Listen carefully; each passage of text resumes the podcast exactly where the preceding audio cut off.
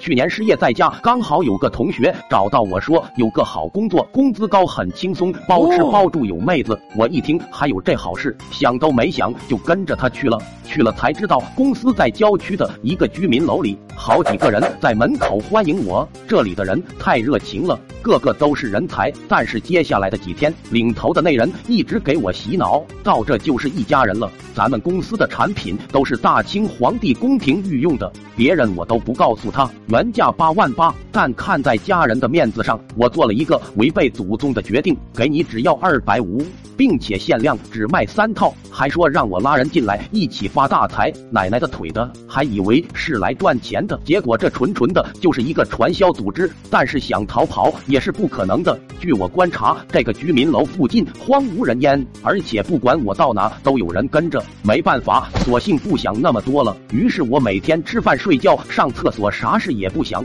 他们给我上课洗脑，我就逗旁边妹子玩。带头的看我也越来越不顺眼，说你小子能不能少吃点？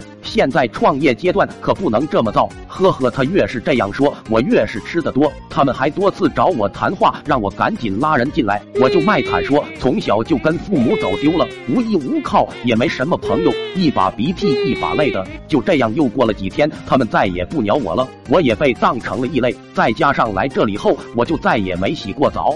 臭脚丫子胳肢窝直接就成了生化武器。终于他们忍不住了，一天夜里，他们叫了俩人把我扔上了面包车。我以为他们要把我腰子给嘎了，吓得我嗷嗷乱叫。车开了一段时间，突然停了。那货一脚把我踹了下去，大骂道：“你个不要脸的憨批，你被开除了，以后别再让我看到你，不然就嘎了你的大腰子。”说完就溜了。我居然被传销组织给开除了，包吃包住没有了，听话的妹子没有了，这对我的身心造成了巨量的伤害，直接报警把这个窝点给端了。我真是太鸡贼了！